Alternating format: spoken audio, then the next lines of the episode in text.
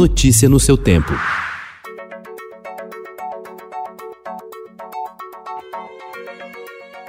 Olá, seja bem-vindo. Hoje é terça-feira, 19 de janeiro de 2021. Eu sou Gustavo Toledo, ao meu lado, Alessandra Romano. E estes são os principais destaques do jornal O Estado de São Paulo. Falta de insumos pode parar programa de vacinação no país. Butantan espera matéria-prima para a produção da Coronavac. Imunizante de Oxford não tem previsão de chegada. Famílias improvisam UTI em casa, no Amazonas. Aos pés do Cristo Redentor, idosa e técnica de enfermagem são as primeiras a receber a Coronavac no Rio. Paulo Guedes aposta em Arthur Lira para obter nova CPMF. Para Bolsonaro, militares decidem se há ou não ditadura. País perde Alex Pericinoto, um dos ícones da publicidade.